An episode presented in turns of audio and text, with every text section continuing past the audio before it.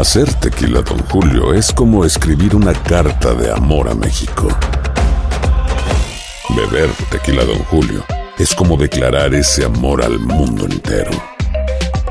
Don Julio es el tequila de lujo original, hecho con la misma pasión que recorre las raíces de nuestro país. Porque si no es por amor, ¿para qué? Consume responsablemente. Don Julio Tequila, 40% alcohol por volumen, 2020. Importado por Diageo Americas, New York, New York. When something happens to your car, you might say,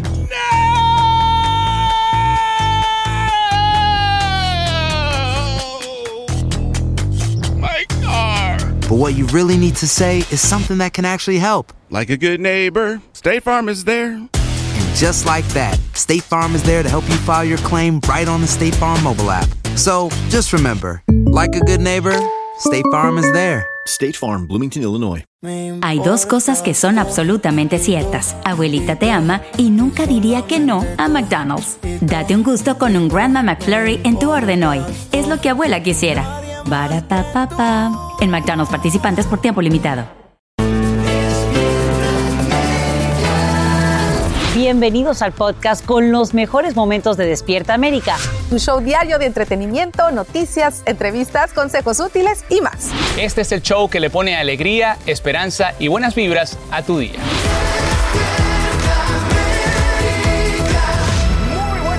Gracias por amanecer con nosotros. Esta es su casita de siempre, Despierta América. Y yo pongo la taza aquí por si Bueno, ustedes vamos a no lo han pues. notado. Hoy Eh. es viernes.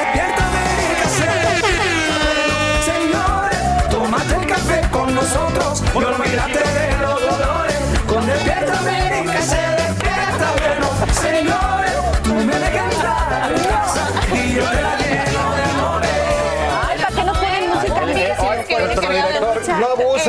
yeah, también de mucha información, chicos. Ya hay reacción de Piqué sobre monotonía. Ay, ay, ay. Y en instantes te vamos a mostrar qué hizo el jugador de Barcelona. Así es, mi Jessie, pero también cada tercer eh, viernes de octubre celebramos el Día Nacional de la Mamografía y una de nosotras se va a someter a una aquí en vivo. Bueno, hay que crear conciencia, así que todos muy atentos a esto y también pues a la preocupación, señores, que hay por el aumento de las hospitalizaciones de niños por un virus respiratorio. Eso por un lado, y Por también por el otro, eh, lo del fentanilo arcoíris, Sí, que también está siendo un peligro y Eso. recomendaciones extremas para este día de Halloween. ¿Cómo nos preocupa esto a todos los padres? Y es que arrancamos con esta recomendación que hacen autoridades de no sacar a los niños a pedir golosinas en esta noche de brujas. Esto debido al peligro del fentanilo arcoíris. A esta hora se confirma un aumento de más de 10 veces en las muertes por esa droga en los últimos cinco años. Lo más preocupante es que las píldoras llegan en cajas de dulces o con aspecto de caramelos. Por eso ya en al menos un condado en California se lanza una campaña para crear conciencia. Romy de Frías tiene todos los detalles en vivo desde Los Ángeles. Romy, cuéntanos. Así es, Sasha, muy buenos días. Una situación muy preocupante y es que expertos dicen que el fentanilo podría ser hasta 50 veces más fuerte que la heroína. Estas son estadísticas que realmente a los padres de familia están preocupando y debería de preocupar también a los jóvenes quienes están utilizando estas pastillas, las están consumiendo. Y es que una pequeña parte de una pastilla de fentanilo, media pastillita, puede eh, bloquear la respiración en una persona y causar la muerte en cuestión de minutos. Escuchemos precisamente el testimonio de un padre de familia que perdió a su hijo por el fentanilo. Si ustedes piensan que esto no les puede pasar a ustedes, están muy equivocados. Y perdóname que te lo diga.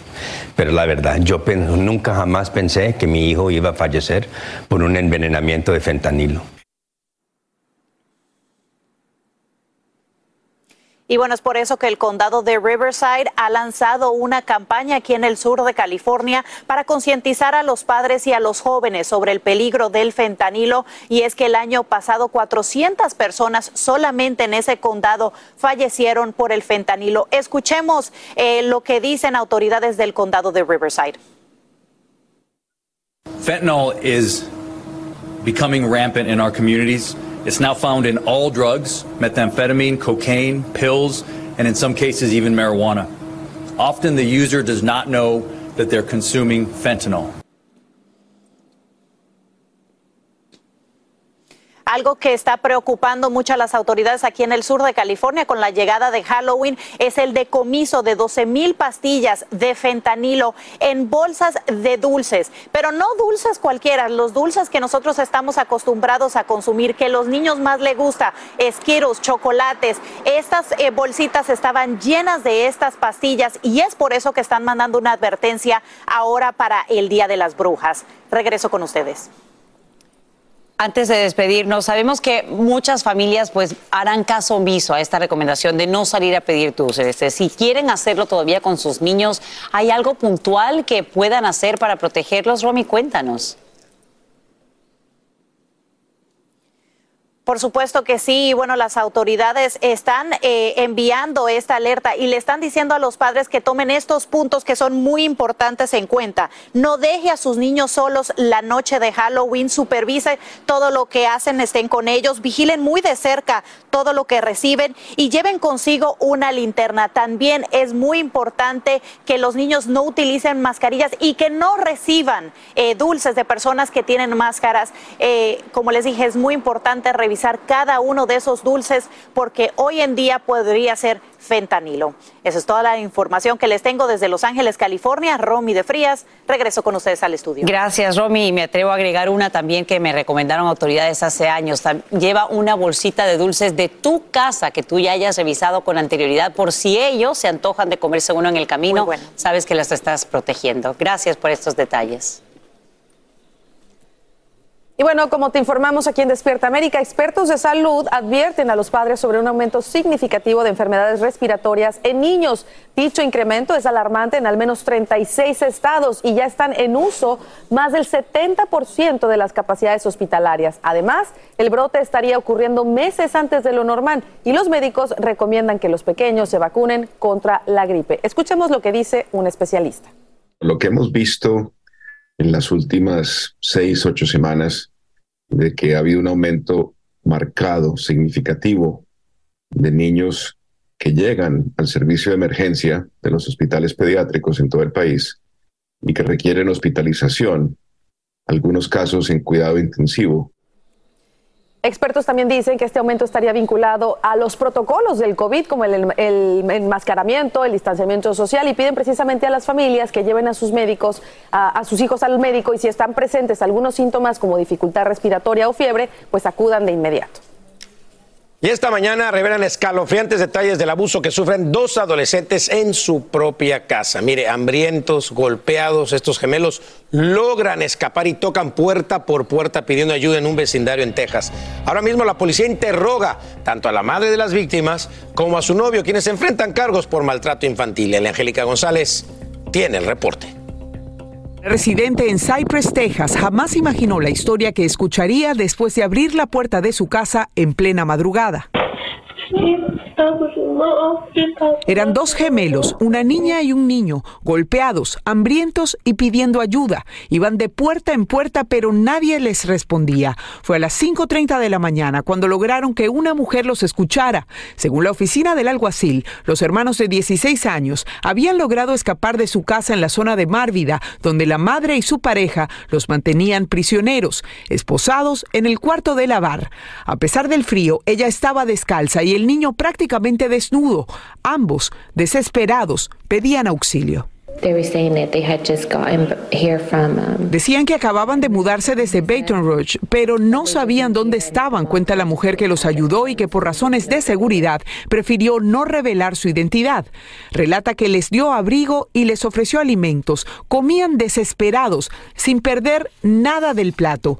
Los adolescentes le dijeron que no lo hacían desde hacía una semana. Además, le contaron con detalle cómo la madre, Seiquilla Duncan, y su novio Jova Terrell los abusaban. Incluso habían tratado de escapar la noche anterior. Pero la madre los encontró y le pegaba a la niña sin parar en la cabeza, dice. Al escuchar el aterrador relato, la mujer no dudó en llamar a la policía. Ella misma tomó estas fotos sabiendo la gravedad de las heridas por ser enfermera especializada de cuidados intensivos. Registró en imágenes las manos hinchadas y los cortes recientes en las muñecas y los brazos. Tenían cicatrices en todo el cuerpo. Las esposas estaban sobre la mesa.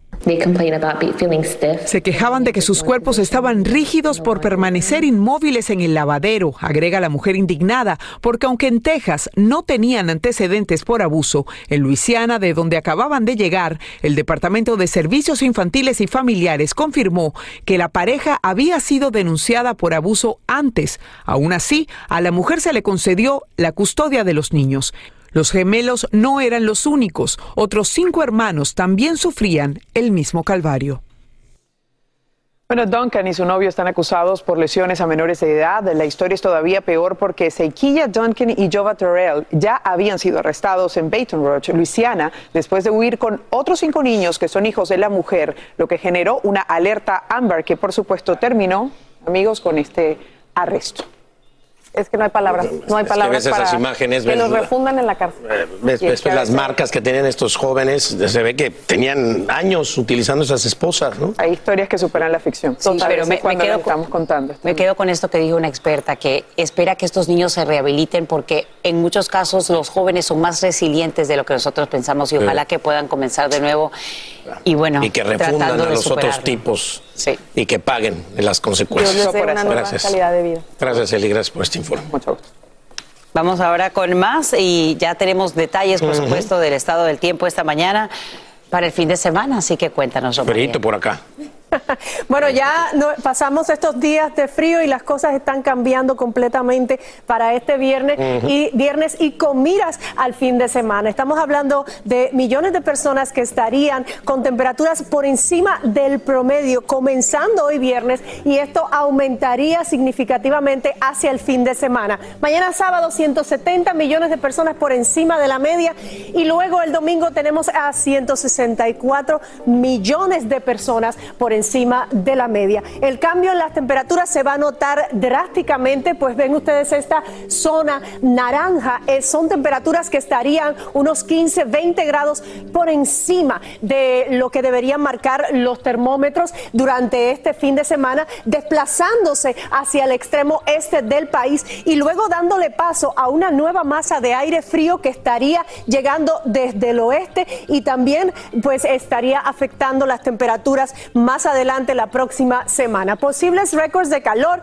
Hoy las temperaturas máximas estarían en el rango alto de los 80 grados. Estamos hablando de 86 para Wichita, Oklahoma, con 86 también, 89 para Dallas. Por lo tanto, hoy tenemos que prepararnos. Y si hace calor y usted quiere ir a las playas, cuidado, porque tenemos pues avisos de corrientes de resaca, sobre todo en la península de la Florida. Continúen con más. Hacer tequila, Don Julio, es como escribir una carta de amor a México. Beber tequila, Don Julio, es como declarar ese amor al mundo entero. Don Julio es el tequila de lujo original, hecho con la misma pasión que recorre las raíces de nuestro país. Porque si no es por amor, ¿para qué?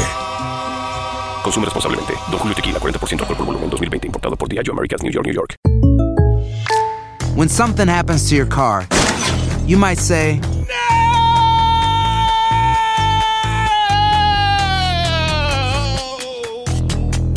My car. but what you really need to say is something that can actually help. Like a good neighbor, State Farm is there. And just like that, State Farm is there to help you file your claim right on the State Farm mobile app. So just remember, like a good neighbor, State Farm is there. State Farm, Bloomington, Illinois. El más grande de todos los tiempos. Messi, Messi, El torneo de fútbol más prestigioso de nuestro hemisferio. 16 países. 14 ciudades. Un continente. Los ojos del mundo están en. La Copa América. Comenzando el 20 de junio a las 7, 6 Centro 4 Pacífico por Univisión. Estás escuchando el podcast que te alegra la vida, el de Despierta América. Gracias por seguir con nosotros aquí en Despierta América. Estamos acomodándonos. Usted no lo sabe, pero aquí ponemos doble cojín, mire. para estar altos. Oigan, tenemos una gran, gran noticia. Miren esto. Vámonos. Ay, Dios La mío. ex Miss Universo Jimena Navarrete da a conocer que se convertirá en mamá por segunda vez. Y bueno, esa noticia la tomó por sorpresa. Claro que sí, señores. Jimena y su esposo Juan Carlos Valladares dieron el anuncio en la revista Hola en una portada donde aprovecharon para contar pues más detalles. Dijo que tiene 16 semanas de embarazo. Contaron que este embarazo no se lo esperaban ya que no era algo que estuvieran buscando. Sin embargo, esta noticia, este bebé pues ha sido muy buen, muy bien recibida. Dale, Tacher, dale. No, lléguenle, lléguenle. El anuncio llegó a tan solo dos meses de cerrar el primer añito de su hija Jimena, que como saben es su bebé arcoíris, ya que es una luz de esperanza tras la pérdida de su primer bebé en el 2018. Así que pareja sensacional, familia sensacional y creciendo. Ahí está la Qué familia. bueno, felicidad. No me sé la de tu pedicure. ¿Qué pasó con tu a pedicure? mi pedi- Sigue, ¿quieren ver? ¿Sí? ¿Queremos ver? No, por favor. pero un Enseña, ratito. por favor. Pero yo le enseño, pero, pero, pues- enséñalo. pero, pues, Deja ver en qué anda tu pedicure. Va a enseñar su pedicure Sí, que le- claro, que que le enseñe. hizo su hija hermosa. A verte. ¿Cómo se quita esto, eh? Llevo A cinco ver. días. Cinco días con... ¡No puedo! Parece. Cállate, que lo hizo mi hija hermosa. ¿Quién me critica eso? No, no. el- a ver, ¿quién me va a decir No, algo de Michelle? están bien, lo feo es el pie. Óyeme, ¿Quién se, te- quién se atreve a Te decirme hubieras algo? venido con sandalias. ¿Quién se atreve a lo decirme feo es el algo? pie Mira. de. Mira. ¿Qué te pasa, Wolverine? Están perfectamente cortadas. La verdad que Michelle hizo un trabajo los dedos impecable. más están más largos tus dedos del pie que de tu mano. No, están más largos los dedos del pie que tú. Exacto. Podrías, podrías tocar piano con esos dedos, oye. Podrías hacer tararán, tararán, tararán, tararán. Ay, perdón, fui, fui yo la que hizo la pregunta. Les pido disculpas a ustedes Bueno, en es mi hijita hermosa. ¿Cómo se quita esto? Está con asco en su desayuno. Eso no se quita fácil con acetona. Pero ¿por qué no entienden que no se quitan? Tú eres mujer y no lo sabes. No se quita con acetona. Luego hablamos. Pero ve Bueno, con vamos. alguien que sepa. Vamos, es gel, es gel, gel. Gel. Ya, ya muchos conocen a Alexis Ayala, ¿no? Él no se pinta las uñas todavía de los pies como yo, pero sabemos. tiene su novia Cinta que es como 35 años más joven. Veamos esto. Que podría limpiarle, el- pintarle las uñas a él, quién sabe. Alexis Ayala y Cintia Aparicio compartieron cómo fue el momento en el que se comprometieron. Vimos estas bonitas imágenes del viaje, ese bonito anillo.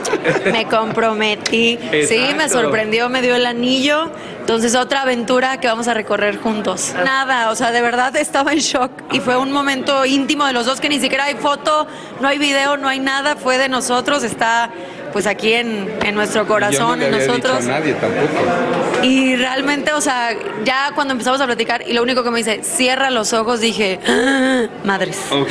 Hacia el corazón. Y yo, cuando veo el anillo, pues, así, así. Espero que la respuesta haya sido que sí, ¿verdad? Sí, o sea, fue como un, sí, Ajá. pero así como, ah, en shock. Exacto. Pero no, estamos muy contentos. Ya empezando a planearla. Estaba muy nervioso, se lo estaba poniendo en la mano derecha en lugar de la mano Sí, izquierda. Y sí quise que fuera algo muy nuestro, muy de ella, muy mío, muy mío, muy de ella. Yo no le dije ni a mi mamá ni a mis hijas, a ningún amigo le comenté lo que iba a hacer. Eh, Es algo que quise hacer muy pensado y, y con mucha verdad y, y muy íntimo nuestro. Es una verdad enorme en mi vida dar este paso con ella, con Cintia, con el amor en mi vida. La prometida de Alexis Ayala lleva una buena relación con las hijas del actor. Al aceptar yo a Alexis, al hombre que amo, es aceptar lo que viene. Y claro que quiero una buena relación y respeto y que todos nos llevemos increíble, mi familia, su familia, y pues seamos una gran familia. Como no les dije nada, después vino el, ¿por qué no nos dijiste? Nos hubiera gustado saber, no enterarnos por las redes, pero este, al final entiendo su, su posición y su sentimiento y después, como les dije, ahora yo les digo por qué lo hice así y dijeron gracias. Y bueno, ahora están incluidas en todo y, y y además este, la vida hay que vivirla y vivirla bonito y buscando el sí y, y mi sí es con Cintia y su sí es conmigo y la gente que nos ama va a estar con nosotros siempre. Alexis aún no termina su trabajo en vencer la ausencia y ya tiene un nuevo melodrama en puerta. Hay un viaje que hicimos, hay una boda que pagar, hay muchas cosas en la vida y, muy contento. Voy a estar en Primero Tú, producción de Carlos Bardazano. Empezamos a grabar el 31 de, de octubre y, y feliz, un antagónico maravilloso. Estoy feliz con lo que viene. Los directores, Luis Manso, que ya me ha dirigido antes y demás.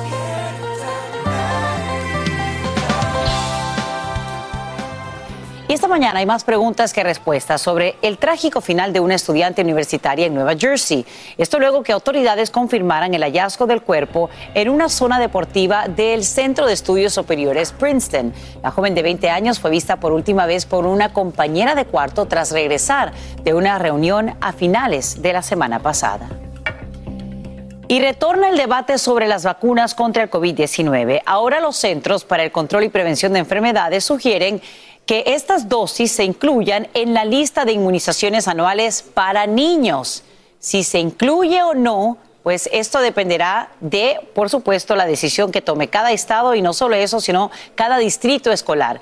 Para hablar sobre esta decisión y la polémica que genera, saludamos en vivo desde Los Ángeles al director de Asuntos Médicos de Altamed, el doctor Ilan Shapiro. Gracias por estar con nosotros, doctor Shapiro. Un placer como siempre. Pero queremos entender, por supuesto, esta recomendación que hacen los centros para el control y prevención de enfermedades. ¿Por qué incluir esta vacuna contra el COVID-19 en esta lista anual cuando todos los estudios sugieren que nos hemos dado cuenta que los menores de edad fueron los menos afectados por esta pandemia? Es una gran pregunta y voy a contestar aquí como padre y como pediatra. Desgraciadamente el COVID-19 no ha sido una gripa y hemos tenido millones de niños que han terminado enfermos por esto y tenemos que poner en tres rubros importantes. Gracias a Dios, la tasa de mortalidad a comparación de los adultos ha sido menor. Pero lo que sí es cierto es que muchos niños, en los miles, han terminado en, hospital, en hospitales y con complicaciones crónicas por el COVID-19. Entonces, esto no es una simple gripa. Lo que tenemos que contemplar con esto es que están diciendo que aquí hay una oportunidad de salvar muchos dolores de cabeza y problemas como pérdida de olfato, arritmias y otras cosas más por medio de la vacunación. Y lógicamente, como padre, quiero que mis hijos estén en la escuela y no enfermos. Pero a ver, doctor Shapiro, hace solamente unas semanas nos dimos cuenta lo que ya eh, sospechábamos, que la vacuna contra el COVID-19 cambió el ciclo menstrual de manera temporal, se cree, de algunas mujeres. Y estamos hablando de que si se incluye, por supuesto, esta vacuna en la lista de inmunizaciones anuales, estas jovencitas que eventualmente eh, tienen su periodo podrían verse afectadas también. Hay algunos otros riesgos que hemos visto también de casos de miocarditis entre jóvenes. Entonces, los padres se preocupan que si nos estamos adelantando a tomar esta decisión cuando todavía no hay estudios a largo plazo, como por ejemplo una década, para ver el alcance de las complicaciones que implican estas vacunas contra el COVID. Son grandes preguntas las que tenemos y también como padre son cosas que he revisado y también como pediatra las cosas que hemos definitivamente buscado. Tenemos que tomar en cuenta que ya hemos vacunado a millones de niños y que al momento que nosotros tenemos que comparar lo que tenemos enfrente de nosotros, tenemos que decidir comple completamente de acuerdo con la parte de la menstruación, que puede durar un par de ciclos y luego se regula, pero tenemos que comparar qué pasaría si sí nos da el COVID-19. Y esas arritmias, esa miocarditis, que es la inflamación del corazón, es mucho más común con la infección. Esos problemas de coagulación son mucho más comunes con la infección.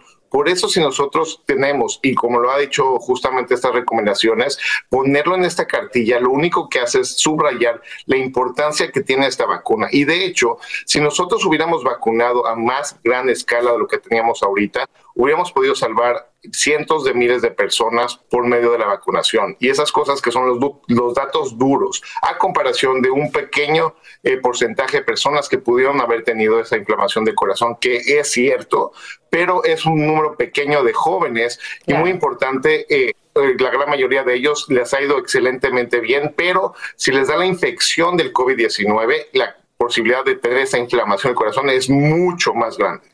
Bueno, obviamente hay que aclarar nuevamente que esta es una recomendación que hace este comité de los CDC y que cada estado y cada distrito escolar tendrá eh, la última palabra. Ya al menos 20 territorios del país pues no la incluirían en esta lista anual y la que se requiere para que puedan ingresar a las escuelas públicas de la nación. Le agradecemos enormemente a usted, doctor Ilan Shapiro, director de Asuntos Médicos de Altamed, por acompañarnos en vivo desde Los Ángeles y aclarar tantas dudas para nosotros los padres. Un gusto como siempre. Y vamos con esto, tragedia en la frontera. A nuestra sala de redacción llegan nuevas imágenes y detalles del accidente de tránsito en que fallecen al menos tres migrantes en su intento de llegar a Estados Unidos. Ocurre cuando la camioneta en la que viajan choca contra un tráiler en el sur de México. El último plan anunciado por el gobierno de Biden para retornar al país vecino a migrantes que crucen sin documentos crearía un clima de mayor tensión en la zona fronteriza. Escuchemos que le estamos pidiendo auxilio prácticamente. O sea, nosotros lo que pedimos es pasar, porque acá no nos podemos quedar, estamos en un país igual que es muy, muy inseguro para nosotros como migrantes. No saben todo lo que hemos pasado y por eso le, le pedimos auxilio a los Estados Unidos. Es que autoridades revelan que dos de las víctimas eran venezolanos y otro de origen centroamericano. Tampoco sobrevive a las lesiones luego de ser trasladado al hospital. Y atención a todos quienes aspiran a obtener su residencia permanente. Hay cambios en los criterios que utilizan agentes para evaluar si una persona representa o no carga pública para el país. Nos vamos hasta Washington, D.C., donde Pablo Gato nos explica en detalle qué servicios públicos a largo plazo afectarían este proceso migratorio. ¿Qué servicios podrían convertirlo en una carga pública con la nueva regulación de la administración Biden? Sería si un inmigrante llega a recibir servicios públicos en efectivo o también servicios institucionales del gobierno como un hogar de ancianos o también usar una enfermería especializada a largo plazo. Ahora un centro de rehabilitación no contaría en este grupo ya que no se usaría a largo plazo. ¿Qué servicios puede usar entonces sin temor a que algún día lo consideren carga pública? Hay salud, nutrición y alojamiento. En cuestión de salud, inmigrantes pueden usar programas como Medicaid, CHIP, acceso a vacunas, incluyendo contra el COVID-19 y cualquier otra inmunización que usted o su familia necesite. En cuestión de nutrición, inmigrantes pueden usar programas como SNAP, WIC o asistencia escolar para el almuerzo de sus hijos. Ahora, en cuestión de alojamiento, inmigrantes sí pueden acceder a asistencia de renta o acceso a viviendas subvencionadas no todos los que buscan residencia están sujetos a las reglas de carga pública. Esto incluye a aquellos que han solicitado o recibido asilo, también aquellos bajo un estatus de refugiado o TPS, aquellos con visas de jóvenes inmigrantes especiales. Los indocumentados que pidieron asistencia pública para sus hijos ciudadanos no serán penalizados cuando intenten regularizar su situación. En Washington, Pablo Gato, Univisión. Vamos ahora a conocer detalles del estado del tiempo para este viernes y fin de semana. Adelante, querida Rod Mariel. Muchísimas gracias, Sacha. Y me imagino que después que he hablado de tanto calor, usted se preguntará si vamos a tener episodios de lluvia para ver si refresca un poco eh, estas temperaturas. Pues les cuento que tenemos un sistema que se está moviendo en el noroeste pacífico y que va a traer una mezcla de precipitación, sobre todo para esta zona del país donde tendremos nieve y lluvia combinada. Y esto estará entrando hacia, eh, acercándose hacia el centro de la nación. Precisamente aquí al sur, en Texas, vamos a tener pues bastante actividad de lluvia, pero ya hacia el lunes, un lugar donde se necesita bastante porque todavía tenemos esas alertas por eh, avisos de incendio y esas alertas rojas que eh, se han disparado, esas alertas de bandera roja en el centro del país. Por lo tanto, tenemos que estar muy pendientes porque no solamente son los incendios que están activos en este momento, estamos hablando de prácticamente siete estados que tienen sistemas de incendios activos y 70 de ellos están eh, pues eh, devorando pues bastante el territorio. El humo también de esos incendios es bastante peligroso y puede traer efectos dañinos para su salud. Continúen con más. Hacer tequila, don Julio, es como escribir una carta de amor a México. Beber tequila, don Julio, es como declarar ese amor al mundo entero. Don Julio es el tequila de lujo original, hecho con la misma pasión que recorre las raíces de nuestro país. Porque si no es por amor, ¿para qué? Consume responsablemente. Don Julio Tequila, 40% alcohol por volumen, 2020. Importado por Diageo Americas, New York, New York. Ya regresó la venta para amigos y familiares de JCPenney, con 30% de descuento extra por toda la tienda. Esos son ahorros por encima de nuestros precios ya bajos. Ven con tus amigos y familiares y ahorren en grande. Y recuerda, el Día de los Padres es el 16 de junio. Y en JCPenney puedes encontrar el regalo perfecto, desde ropa, calzado, artículos de cuidado personal y más. JCPenney, vale la pena. Cupón válido del 3 al 9 de junio en selección de estilos. Aplican exclusiones. Detalles en la tienda jcp.com. El más grande de todos los tiempos. Messi, Messi, El torneo de fútbol más prestigioso de nuestro hemisferio. 16 países. 14 ciudades. Un continente. Los ojos del mundo están en. ¡Goloso! La Copa América. Comenzando el 20 de junio a las 7, 6 Centro 4 Pacífico. Por Univisión. Y ahora regresamos con más temas de actualidad aquí en el podcast de Despierta América. De uno de mis platillos favoritos, el mole, que bueno, es uno de los platillos mexicanos más representativos de lo que es el arte culinario a nivel internacional y empezó en el periodo colonial en México. Así es, de nuestra comida mestiza. Y bueno, pongan mucha atención porque desde Los Ángeles nuestra Denis Reyes nos tiene todo sobre esta feria de los moles. ¡Eh! ¡Qué envidia! Buenos días familia Despierta América. Me encuentro en Los Ángeles con una tremenda celebración, chicos y chicas hermosas, porque son 15 años de la Feria de los Moles y me encuentro con Lourdes porque este año es muy especial. Estamos de fiesta, Denise. Mira, los chinelos aquí están, los chinelos de Morelos están aquí. Y aparte de eso, vamos a tener 15 quinceañeras con un vestido espectacular que es hecho de petate a mano. Quiero que todos lo puedan ver es en, en el evento de la Feria de los Moles. Así es, este domingo de 10 a 6 en el Grand Park y obviamente no puede faltar el mole. Mole, mole, mole. Entonces, en la Feria de los Moles vamos a tener presente más de 15 diferentes tipos de moles oaxaqueños y poblanos. Y nomás unos cuantos que vamos a enseñarles ahorita es el mole verde oaxaqueño que vamos a tener, de chiles verdes y verduras verdes, amarillo, cual se hace basado en maíz y chiles rojos. También vamos a tener el mole rojo oaxaqueño, sabroso con su chocolatito y sus chiles. Y ya nos vamos pasando aquí el lado de Puebla.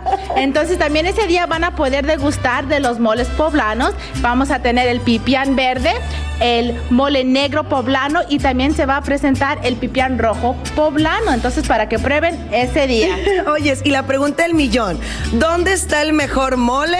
Puebla. Bueno, lo bueno es que nuestra gastronomía mexicana nos une a todos. Y estoy viendo una tlayuda, amigas hermosa.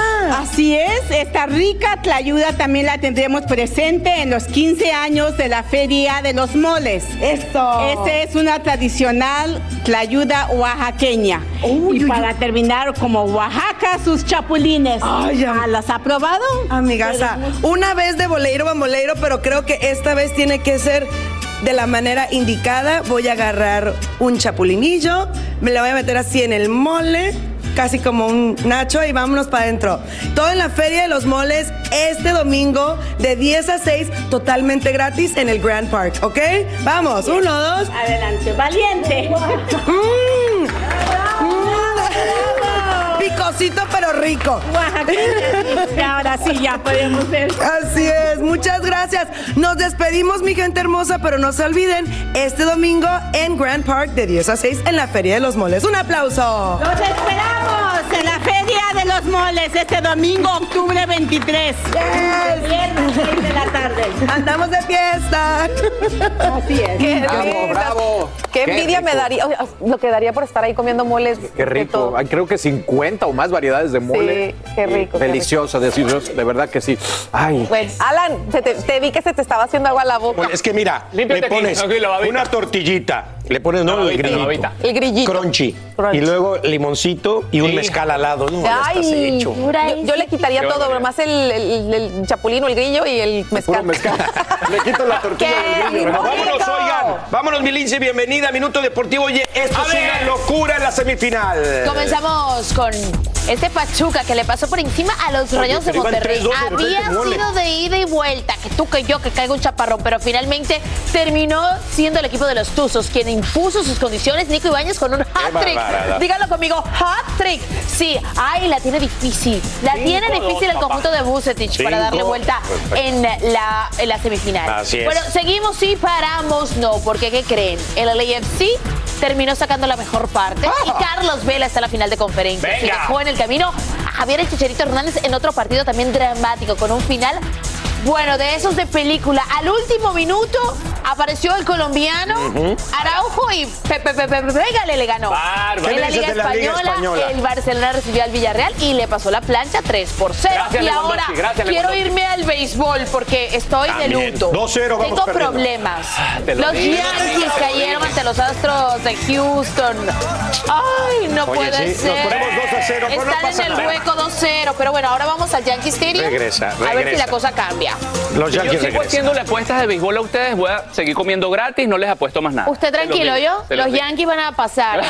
Otra cosa, ¿saben Oye, qué? Bueno, está Cristiano y Ronaldo. horrible. No puede terminar Cristiano Ronaldo así su No, carrera. ¿eh? no, y creo que hizo lo correcto al Sí. disculparse públicamente. Sabemos que se había ido del partido antes de tiempo. Y dijo, lo siento, me dejé llevar por el momento, pidió una disculpa a todos sus compañeros. Qué difícil, ¿no? Para él quizás entender que ya no está a su máximo nivel, pero lo está asumiendo en este momento y me parece que es un gran ejemplo para los niños Sí. que él haya hecho esta publicación Sí. y que haya asumido que se equivocó Ahora al hacerlo. ahora hay castiguito, ¿no? Porque no va a estar en la No convocatoria está en para la convocatoria, pero dijo que va a estar entrenando y apoyando a sus compañeros desde el lugar de Ya se entrenamiento. tiene que ver. Ese castigo muchos dicen que es, que es poco lo que deberían Ahora sí, bueno. señores, este sábado. Un partidazo de vuelta a las semifinales. Venga, chipa, bien, Lilo. 22 de octubre, escuche bien, 8-7 centro. América, América, América. Va contra los Diablos Rojos del Toluca. ¿Por qué lo quiere? ¿Por Univisión? Univisión. ¿Lo, lo quiere por tu. DN? Por tu DN. ¿Lo quiere Jamás. gratis en VIX? Pues se lo damos gratis en Los veo nerviosos. Nerviosos no, tranquilos. Los, grandes tienen que regresar de los momentos difíciles. Y América, América va por la 14, lo digo yo acá. No quiero malcriadeces el lunes aquí con deportes que escondan después el resultado. ¡Silencio! El día de ayer, quiero hacer una acotación, hubo un concurso de baile. Ah, bueno. En el cual Lindsay Casinelli con Chucky terminaron eliminados. De ¿Cómo es primero. posible que haya ganado el Pero Chef miren a la después de ver derecha. esto? Miren la perfección de pasos a la derecha, Jessy ¿Cómo es posible que haya barrido el cabello de Carla Martínez en el piso de este set y no hayamos ganado? Mira cómo, Sí, Valerín, cómo barrí. permíteme. Yo creo que debemos Juan ir al Carlos. bar. Ustedes no Mira. Debemos Es cuestión- revisar cuestión de estos técnica, es resultados. cuestión de hombros, Yo los postura. llevaría. Postura, mirada, O sea, ¿cómo es pie, posible? punta de pie, todo eso lo toman en cuenta los jueces. Ustedes no saben de eso, Pero es que muchachos, es- por era demasiado serio Campeona, campeona. De verdad que Gracias. no saben perder. Hacer tequila, Don Julio, es como escribir una carta de amor a México. Beber tequila, Don Julio, es como declarar ese amor al mundo entero. Don Julio es el tequila de lujo original, hecho con la misma pasión que recorre las raíces de nuestro país. Porque si no es por amor, ¿para qué? Consume responsablemente. Don Julio Tequila, 40% alcohol por volumen, 2020. Importado por Diageo Americas, New York, New York. Ya regresó la venta para amigos y familiares de JCPenney, con 30% de descuento extra por toda la tienda. Esos son ahorros por encima de nuestros precios ya bajos. Ven con tus amigos y familiares y ahorren en grande. Y recuerda, el Día de los Padres es el 16 de junio. Y en JCPenney puedes encontrar el regalo perfecto, desde ropa, calzado, artículos de cuidado personal y más. JCPenney, vale la pena. Cupón válido del 3 al 9 de junio en selección de estilos. Aplican exclusiones. Detalles en la tienda jcp.com. El más grande de todos los tiempos. Messi, Messi, El torneo de fútbol más prestigioso de nuestro hemisferio. 16 países. 14 ciudades. Un continente. Los ojos del mundo están en. goloso. La Copa América. Comenzando el 20 de junio a las 7, 6 Centro 4 Pacífico. Por Univisión. Estás escuchando el podcast que te alegra la vida, el de Despierta América. Oigan, el estreno de la obra musical de nuestro querido, recordado y admirado Juan Gabriel, el Divo de Juárez, fue todo un éxito y su hijo, Iván Heredero Universal, junto a su esposa y su hermano Jan, estuvieron presentes en el estreno. Claro que sí, al final de la noche, al llegar a su hotel, bueno, hablaron en exclusiva para nuestras cámaras. ¿Qué recuerdos te trajo este espectáculo? Muy bonito todo y muy, muy gracias por haber venido. ¿Te Sí, sí, contento? ¿Se te salieron las lágrimas? sí, sí, sí, obviamente. Muy bonito todo ¿Qué te vino a la mente cuando escuchaste la voz de tu papá y los recuerdos de antes, los gracias recuerdos por show. traer este espectáculo a México? Sí, muchas a ustedes, muchas gracias. Jan, ¿cómo te sentiste? Ah, muy emocionado y muy feliz de ver este show y pues muy emocionado que la gente lo va a ver otra vez y va a sentir su energía y su esencia. ¿Te gustó? Me encantó. Me- Oye, qué bonito ver tu relación hermosa con Iván. no, pues, pues es mi hermano grande, es como mi segundo papá. Se dicen muchas cosas que se llevaban mal, que se... No, claro, no. Así nos enseñó mi papá que siempre nos queramos. ¿Qué muy te ha enseñado Iván? Pues me enseñó a nadar. Oye, ¿qué recuerdas de, de Juan Gabriel? ¿Qué es lo que te hace falta de, de- de Alberto Aguilera? Su risa y sus manos. Bueno, muchas gracias. Qué, qué- qué bonita, qué hermosas palabras, de verdad, sin duda alguna, un gran legado nos dejó Juan Gabriel. De hecho, más adelante tenemos todo lo que pasó y todo lo que se vivió en la estrena de- en el estreno de la obra musical del Divo de Juárez. Qué maravilla. Oigan, ¿y huelen eso? Huele amor. Ah, sí, claro. Porque miren, desde que los protagonistas de La Herencia, Matías Novoa y Michelle Renaud, hicieron público su noviazgo, bueno, ahora el actor no pierde la oportunidad para compartir el amor que siente por la actriz. Veamos esto. Lo que más te gusta de la esencia de Michelle. su energía, su luz. eh, es una mujer muy apasionada y, y muy trabajadora, muy luchadora, guerrera. Eh, me cautiva en todos los sentidos. ¿Cómo, cómo fue que, eh, este, que dijiste... ¿Cómo fue que te diste cuenta que pues Michelle había conquistado tu corazón? Yo me di cuenta hace mucho tiempo. Lo que pasa es que teníamos que pasar procesos los dos. Ella su proceso, yo mi proceso de sanación que veníamos y pero yo ahora que la veo y estamos juntos digo pues, siempre fue ella, ¿sabes? Oye, yo sé que es muy pronto, Matías, pero vemos en ustedes una bonita pareja. Tú tienes un hijo, ella tiene un hijo. No sé, a lo mejor todavía no platican, pero ¿te gustaría tener una hija con ella? La niña que lo que Sí, fíjate que hace algunos años atrás no quería, como que me, me, me bloqueé y dije ya no quiero tener más hijos, pero ahora que despierta este amor tan grande, por supuesto que sí, o sea, lo tengo en mis planes, ella también, todo su debido tiempo, eh, tenemos que tener también un espacio, ella también tiene mucho trabajo, yo gracias a Dios también, entonces tenemos que ver, conversar y ver, reflexionar sobre eso. casarte, Matías? Por supuesto, yo sigo creyendo en el amor y sigo creyendo en esa unión, en esa complicidad de pareja, en esa amistad, en esa complicidad. Así que tampoco lo descarto. Ay, el amor, el amor, están muy enamorados y bueno, y él, donde quiera que agarra un micrófono, expresa lo feliz que está con, con Michelle y ojalá que les dure esto toda la vida. Tú sabes que de verdad él como que habla más que ella, ¿no? Lo estábamos comentando Sí. mientras estábamos viendo la nota. Él ha sido como mucho más abierto a la hora de dar declaraciones y, y lo que siente. O sea, habla, se suelta ahí y no tiene ningún inconveniente en decir todo lo que Es que tiene yo que creo que a decir. lo mejor ella se expresa un poquito más en las redes sociales. Porque ¿Tú si ahí ponemos ¿En las más videitos y fotos. Miren, hay que tener muchísimo amor. Porque si viene mi novio y me dice que me meta en eso de los hielos, como ella los pone a él, yo me muero. Y él lo hace con un cariño y un amor que se nota que de verdad que, que sí están. El echados. República Dominicana por dice, está cierto. aficiado el hombre. ¿Qué, qué dijo Piqué? ¿Qué dijo Piqué de monotonía? Es lo que todo el mundo se está preguntando. Nosotros hoy aquí en Despierta América tenemos lo que dijo. ¿Fue culpa de quién?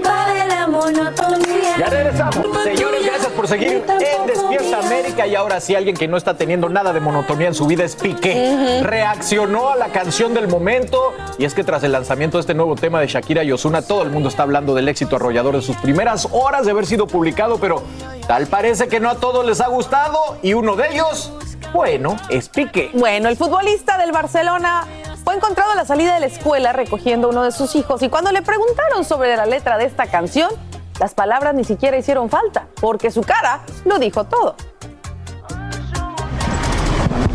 Hola Gerard, perdona que te moleste, solo te quería preguntar que cómo te encuentras, que hoy, que hoy eh, sale lo del disco de la Shakira, de la canción. Es una motonomía, una motonomía, perdona. Eh, ni es culpa tuya ni es culpa mía. Es, es culpa de la monotonía. Solo quería preguntar por la canción, ¿cómo estás? Gracias. El mejor reportero que he visto en mi vida cantándole la canción así. Bueno, ya lo vieron, era lógico, ¿no? Piqué evitó ofrecer ninguna declaración, pero bueno, no hicieron falta ante la cara de pocos amigos, de verdad que tiene una cara de... Sí, también, pero ahorita hasta se le puso más oscura la barba, apenas le mencionaron el El tema. portazo también fue bien fuerte. y yo ayer me estaba preguntando, ok, todos hablamos del tema y de la letra y de las imágenes y de si era Piqué el de la bazuca. ¿Los hijos qué pensarán? No, Pues yo me quedé pensando ayer después de Sin Rollo. Pues que su "Guau, mamá hace música.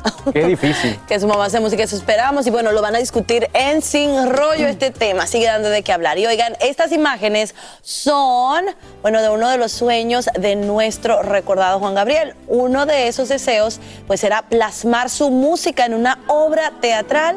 Y su heredero universal, eh, Iván Aguilera, finalmente trae este espectáculo, señores. Y lo hizo realidad porque, como él mismo dice, así quería el Divo de Juárez ser recordado. Aquí está lo que platicó con nuestro amigo Eduardo Meléndez de Televisa Espectáculos.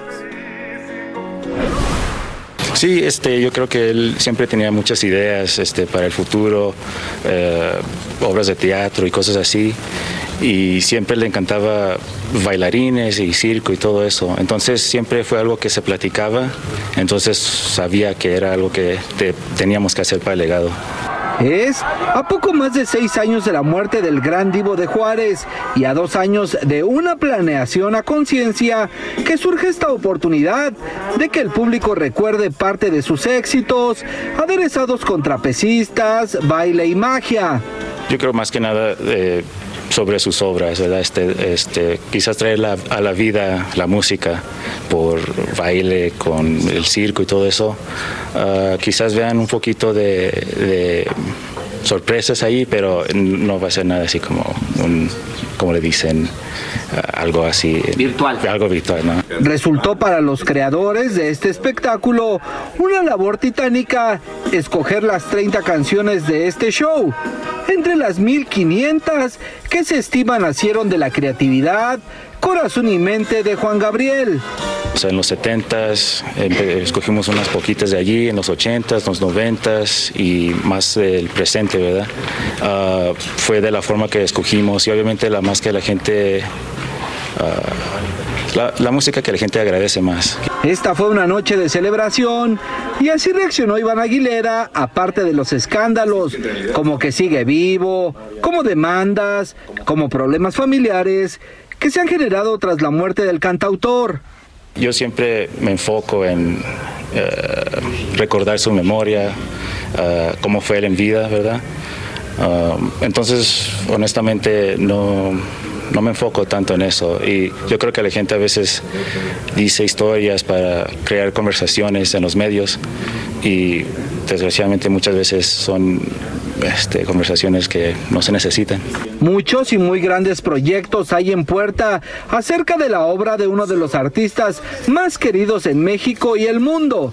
Viene de inicio el plan de llevar Cirque Música Querida por toda la República y el extranjero, un nuevo disco de duetos y más. En la cámara Hugo Romero, Televisa Espectáculos, Eduardo Meléndez.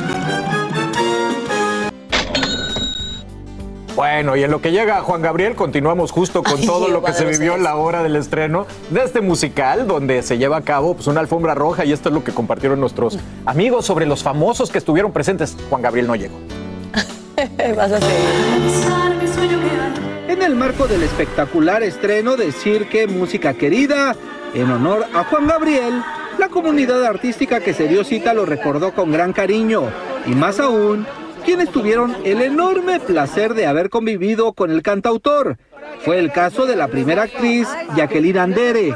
Estuvimos en la boda de, de la Paulinita Rubio, preciosa, este, y ahí estuvimos platicando. Fue la última vez que platiqué con él. Dulce fue otra de las figuras privilegiadas que interactuó en diversas ocasiones con el divo de Juárez. El gran reto de él en el mundo era lograr la inmortalidad. Y precisamente un día de eso hablábamos y le digo, bueno, yo creo que tú lo que has logrado pues es la inmortalidad. y me dijo, exactamente eso es lo que yo siempre he querido, que la gente nunca se olvide de mí ni de mis canciones. En la nutrida alfombra nos enteramos de que José Manuel Figueroa anda súper bien portado, tanto así que hasta la contraseña de su celular la conoce su novia, Marie Claire. Tengo su clave. O sea, yo tengo su clave y su clave es... ¡ah! Yo tengo su clave. El que, pero sí, ¿para qué, pa qué rasguñar si no quieres encontrar? Entonces ya luego uno ve un mensajito que se malinterpreta y ya luego, ah, otra vez problema.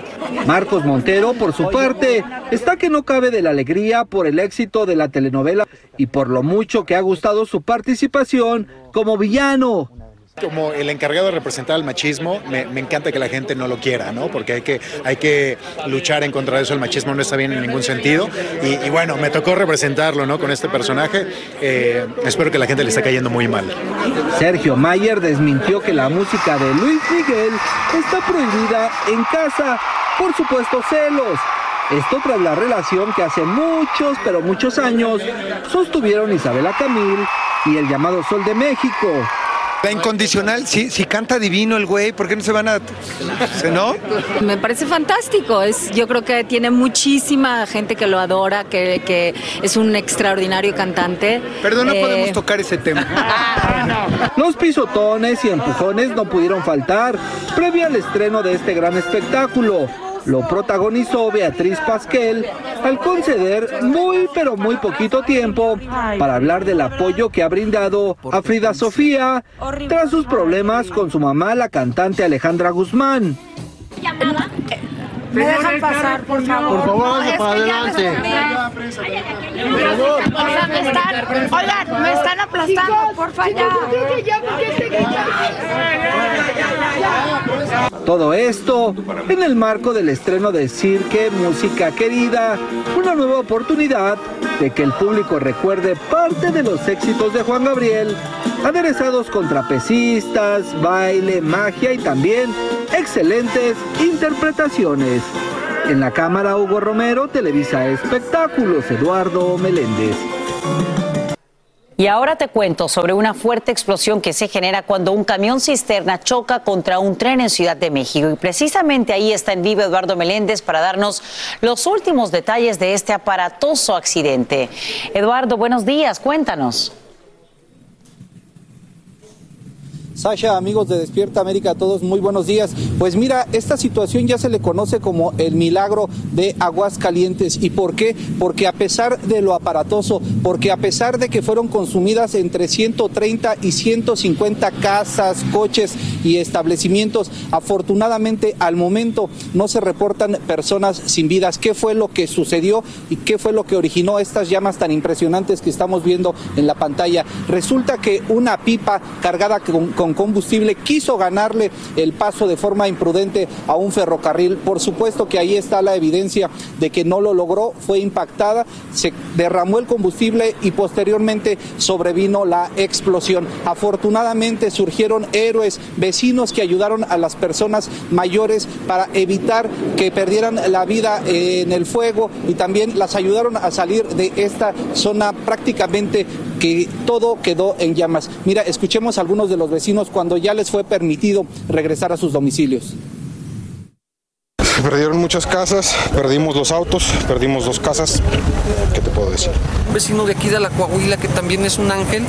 Yo creo que eh, voy a investigar quién es porque también él se dio a la tarea de, de sacar a muchas personas de la tercera edad de esta calle que estaban en ese momento pues encerrados y que no podían salir.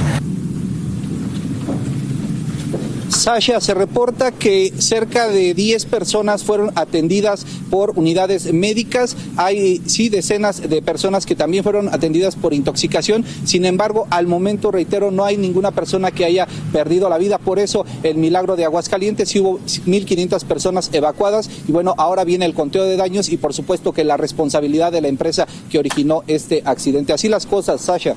Eduardo Meléndez, gracias por brindarnos estos nuevos detalles en vivo desde Ciudad de México.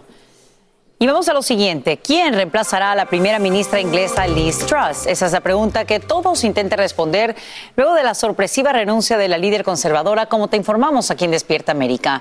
Medios de prensa ya piden el regreso de Boris Johnson, pero muchos apuntan al exministro de Finanzas, Rishi Sunak, a quien elogian por ayudar a superar la pandemia. El Parlamento debe llamar ahora a elecciones generales y anunciaría un ganador el próximo viernes 28 de octubre.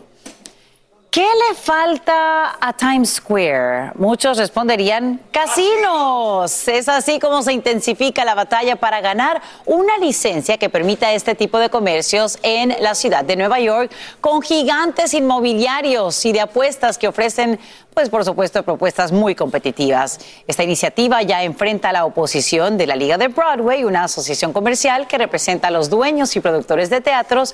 Ellos argumentan que esto sería un fuerte golpe económico para la industria del arte en la Gran Manzana. El debate ya está ahí puesto y vamos a ver cómo se va desarrollando. Hay más aquí en Despierta América, así que adelante. Gracias, Sacha. Yo sigo apoyando el teatro, la comedia musical y el arte por encima de cualquier cosa. Cada quien obviamente escoge lo que quiera. Claro. Y por eso estamos en democracia y está el libre albedrío. Gracias por todo ese resumen de noticias. Usted sabe que hoy es viernes y sabe que mucha gente piensa en que voy a salir, voy a beber. No, ¿por qué no nos damos un regalo al alma? Esta mañana nos acompaña directamente desde Monterrey, Nuevo León, México, un amigo de la casa a quien queremos mucho, el autor y motivador César Lozano, quien está lanzando su libro Cuando echarle ganas no es suficiente. Un ejemplar para aprender de las pérdidas y retomar el camino. Le doy los buenos días como se merece. César, buenos días, ¿cómo estás? Qué gusto verte. Muy buenos días, Raúl. Muy buenos días, Despierta América. Feliz de estar con ustedes. César, el tema, digamos, principal de tu más reciente libro es cómo salir de la adversidad para uno, para alguien que está uno tratando de consolar. ¿Cuáles son esos algunos, eh, algunos de esos errores que uno comete cuando quiere aliviar el dolor de alguien cercano a nosotros? Es que todos tenemos ganas de ayudar a quien sufre, Raúl. A veces es nuestra familia, un amigo, un compañero de trabajo y no sabemos qué palabras decirles. Yo siento que los errores más grandes que cometemos es échale ganas. Ay, gracias por decirme que le echara ganas. Mira, si no me lo hubieras dicho, no le hubiera echado tantas ganas. O sea, lo decimos con el afán, porque lo he dicho yo, lo hemos dicho muchos. Pero en serio es lo mejor que podemos decirle a quien abre su corazón para sacar su dolor, Sí. su sufrimiento. Son las mejores palabras que, o la frase que dice Raúl, hay que salir adelante. ¿Adelante de quién? Bueno, es que, es que hay que salir adelante. O, o Dios te está enviando esta prueba porque sabe que la vas a superar. Yo no me imagino un Dios mandando pruebas a sus hijos para poder superar un dolor tan grande. O, esto que me han dicho muchas sobrevivientes de cáncer, que les mando todo mi, solidaridad, mi cariño, mi abrazo. Muchas que han venido a, a entrevista conmigo para Univisión Radio me dicen, doctor, nos duele a veces que nos digan, es que tú eres una guerrera. Eres un Y guerrero, una guerrera. Eres una guerrera, una... Oye, gracias, pero mira, prefiero ser mamá, prefiero ser... Y se lo dices y les duele. No cabe duda que las palabras tienen poder, Raúl. Y a veces con el afán de consolar a quien sufre, decimos palabras que pueden herir o a un hijo, ¿qué le dices cuando se le muere su padre o su madre? Es que era muy bueno y Diosito se lo llevó. Diosito se lo llevó. De veras, en serio, toda la gente buena se la lleva a Dios. Hay que cuidar mucho las palabras que decimos porque tienen mucho poder. Así es. Ahora, César, ¿cuáles serían esas eh, recomendaciones para nosotros enfrentar los retos diarios o quizás, yo diría más bien como tranquilizar a esa gente que está alrededor nuestro, en nuestro entorno? Dentro de tantas recomendaciones que incluyen el nuevo libro, cuando echarle ganas no es suficiente, Raúl, lo, lo que quiero compartir contigo es acércate a la persona y pregúntale, no nada más cómo estás. La palabra más fuerte que le puedes decir a un hijo, a una pareja, a un amigo es, ¿cómo estás? ¿Cómo te sientes? Porque ya abres la respuesta, el sentimiento lo va a expresar. Desde la empatía, deja que hable, deja que exprese. Empatía no es ponerme en los zapatos, empatía es imaginar lo que tú sientes, porque ponernos claramente en los zapatos no siempre Nunca es va a fácil. ser posible. Pregúntale cómo puedo ayudarte.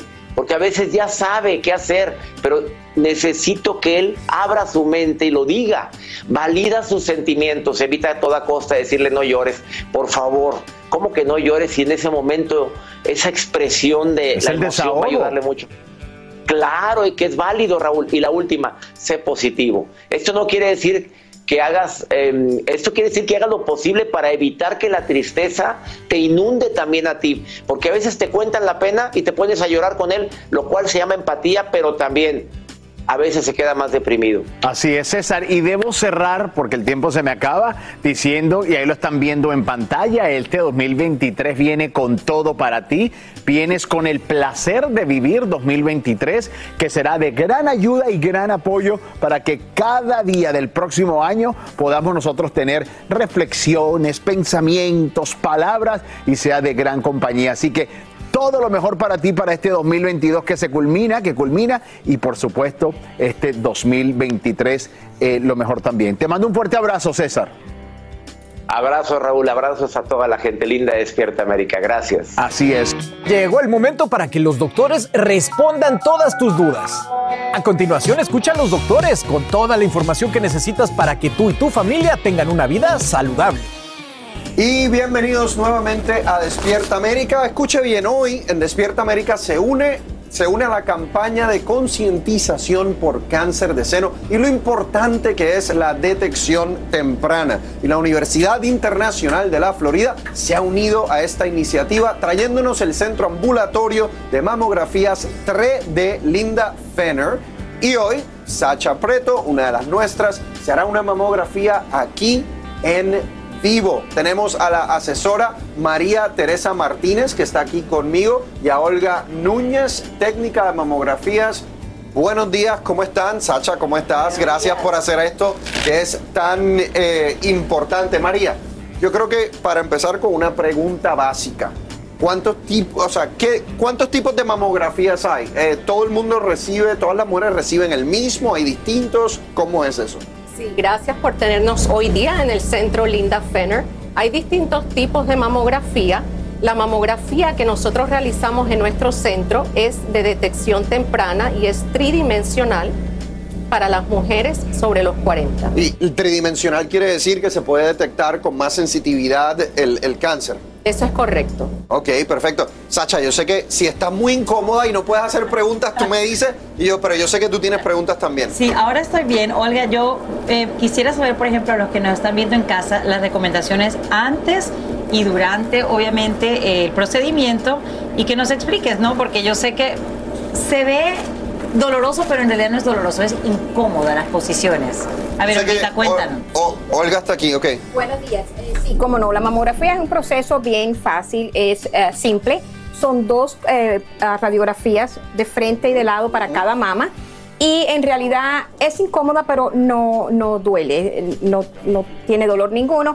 Y las recomendaciones antes de un mamograma es, por favor, no usar desodorante y, o talco debajo de las mamas eh, para, para no interferir con las imágenes. Y, y otra, otra cosa que obviamente ha ocurrido, que es nuevo, porque lo he visto como médico, es que cuando las mujeres se ponen la vacuna de COVID, pueden desarrollar adenopatía en, la, en el área axilar. Y entonces cuando se hace la mamografía puede salir un nódulo que está agrandado y eso eh, obviamente puede asustar a cualquiera, pero muchas veces es por la vacuna, no necesariamente que tienen cáncer. Correcto, correcto. Entonces estamos, los estamos indicándole a las pacientes que si vienen, que tengan por lo menos seis semanas que ya se hayan hecho la, prueba de ¿Estás COVID. bien, Sacha? Estoy bien, estoy ¿Tienes- bien. estoy se- bien. tienes- que- te dejo que haga otra pregunta. Es que la pobre Sacha está haciendo su trabajo como periodista y también está sirviendo de paciente. Eh, sí, yo creo que es importante también que le recordemos a la audiencia a partir de qué edad se debe uno empezar a hacer la mamografía. Yo, eh, la verdad es que creo que ya estoy un poco tarde porque ya tengo 42 años y quizá me he perdido ya, ¿cuántos? Para nada, Sasha. La mamografía se puede empezar obviamente a partir de los 40. Es muy importante anualmente que las mujeres se realicen su mamografía. Nunca es tarde para empezar. Lo más importante es acudir a, a su médico, hacer las preguntas y realizarse su mamografía. María, cuéntame un poco de la labor que ustedes realizan aquí en, en el sur de la Florida con, como parte del Linda Fenner, eh, la iniciativa. Sí, nuestro centro móvil se desplaza a distintas áreas en el condado de Miami-Dade y traemos esta mamografía tridimensional a mujeres sin costo, sin costo alguno. Las invitamos a que vengan a nuestro centro. Y esto lo realizamos porque nos asociamos con distintas organizaciones en el condado, tanto las iglesias como las clínicas, eh, ferias de salud, estamos en todas las áreas de la comunidad. Muy bien. Eh, rapidito para que usted que me está escuchando tome nota. Muchos de, de estos síntomas usted lo sabe. Si usted tiene dolor en un seno, tiene algún tipo de descoloración, algún tipo de secreción anormal, usted tiene que buscar ayuda de inmediato porque eso pueden ser síntomas eh, o manifestaciones de cáncer de mama. Hay veces que las hispanas no lo hacen a tiempo, hay que hacerlo. Nos queda menos de un minuto, Sacha, ¿algo que quieras añadir? Sí, eh, por ejemplo, yo tengo entendido también que a veces se requiere un paso adicional a la mamografía, por ejemplo, cuando el tejido es muy denso. Eh, esto debería preocuparnos, qué es lo que se debe hacer, Olguita, venga, ya hemos terminado nosotros por acá, sí. qué se debería hacer y, y tenemos que tener confianza en el proceso, ¿no? Oh, como no, esta mamografía tridimensional es mucho, mm, es increíblemente eh, mejor que la otra, pero no obstante, cuando la mama es densa, se debe hacer un ultrasonido Mm. después del mamograma. Muy bien, muy bien. Bueno, muchísimas gracias, Sacha. Muchas gracias, también por prestarte de paciente. A ustedes quiero felicitarlas por la gran labor que hacen en el, en el sur de la Florida. Si usted vive en esta área quiere más información de cómo recibir este servicio, puede eh, ver la página web que aparece en pantalla. Y si vive fuera del estado de la Florida, por favor vaya a la página web del Centro de Control de Enfermedades para que pueda ver los recursos que están allí, pero no deje de hacerse una mamografía si usted es mujer mayor de los 40 años y si es menor de 40 años y tiene historial familiar, por favor, háblelo con su médico. Muchísimas gracias. Gracias, gracias a todos. Gracias, gracias. Muchas gracias. Gracias, doctor Juan, qué interesante y qué Maravilla. importante. Claro que sí, hay que hacerlo, chicas, hacerlo sin miedo a nada, ¿no?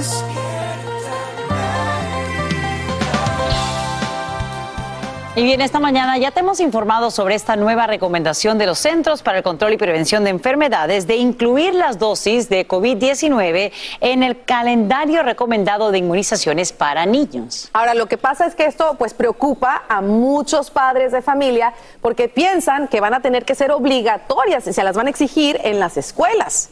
Y por supuesto vamos a saludar en vivo a Angélica González para conocer exactamente qué representa esta decisión y de qué estado dependería, por supuesto, que se apruebe o no, por ejemplo, en cada distrito escolar. Adelante, Eli.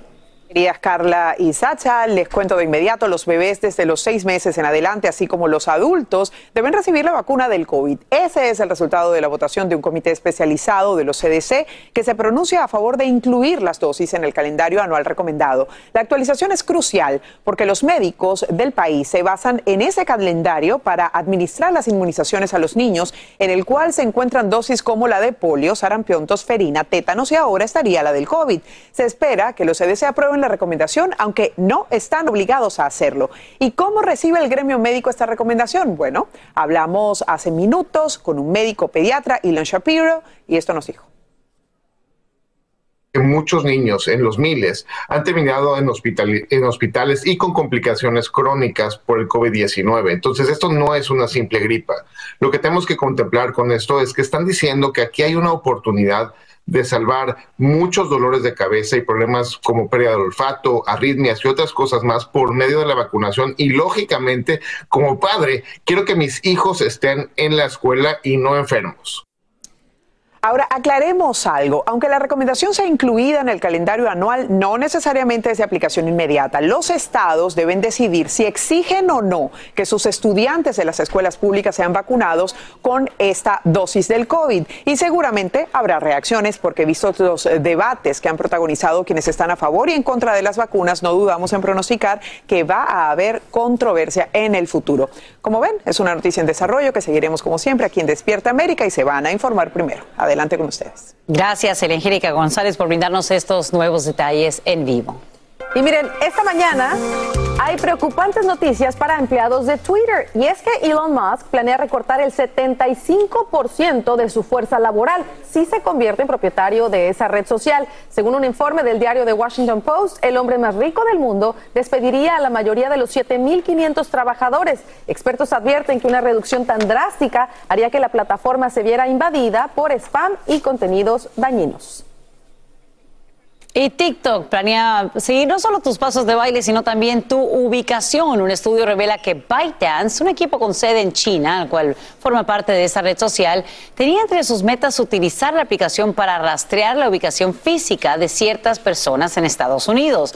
Lo que aún no revelan investigadores serían las intenciones ocultas detrás de esta práctica. Ya la empresa reacciona asegurando que TikTok nunca se ha utilizado para vigilar al gobierno estadounidense o una figura pública en específico. Hoy dictan sentencia contra el ex asesor principal del expresidente Trump, Steve Bannon. Esto luego que un jurado lo declarara culpable de desacato al Congreso por desafiar una situación de la comisión que investiga el asalto al Capitolio. Bannon enfrenta una condena mínima de 30 días de cárcel, pero los fiscales quieren que cumpla seis meses. Además, buscan imponerle una multa de 200 mil dólares. Cine para todos. En Venezuela, los niños con autismo o síndrome de Down ya tienen una sala para ver películas en la pantalla grande, especialmente acondicionada para su entretenimiento.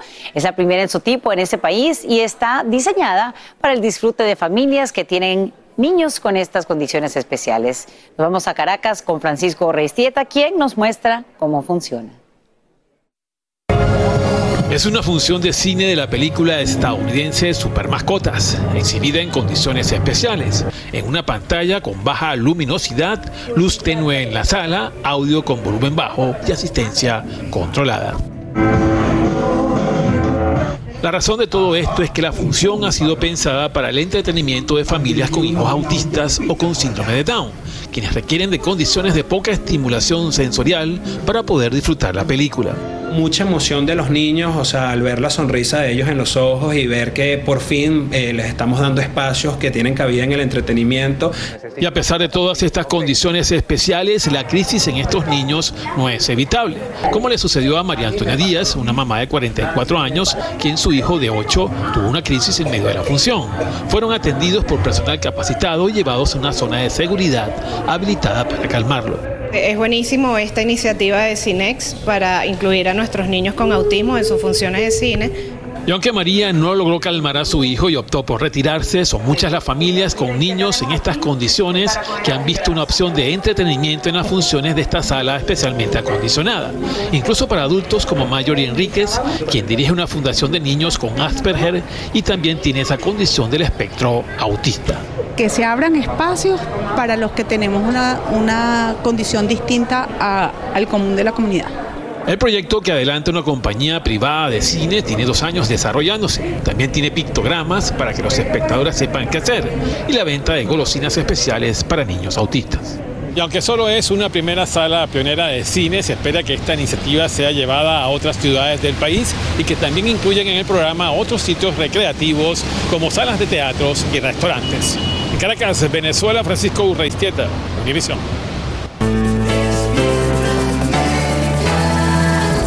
Así termina el episodio de hoy del podcast de Despierta América. Síguenos en Euforia, compártelo con otros, públicalo en redes sociales y déjanos una reseña. Como siempre, gracias por escucharnos.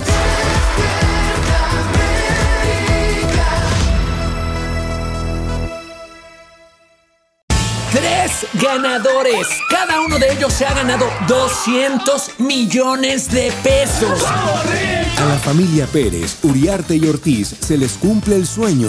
Prométeme que el dinero nunca te va a cambiar. Te juro que siempre voy a ser ese hombre del que tú te enamoraste. Pero con la suerte, también llegan los problemas. Lástima que van a perderlo todo. Golpe de suerte, de lunes a viernes a las 8 por Univisión.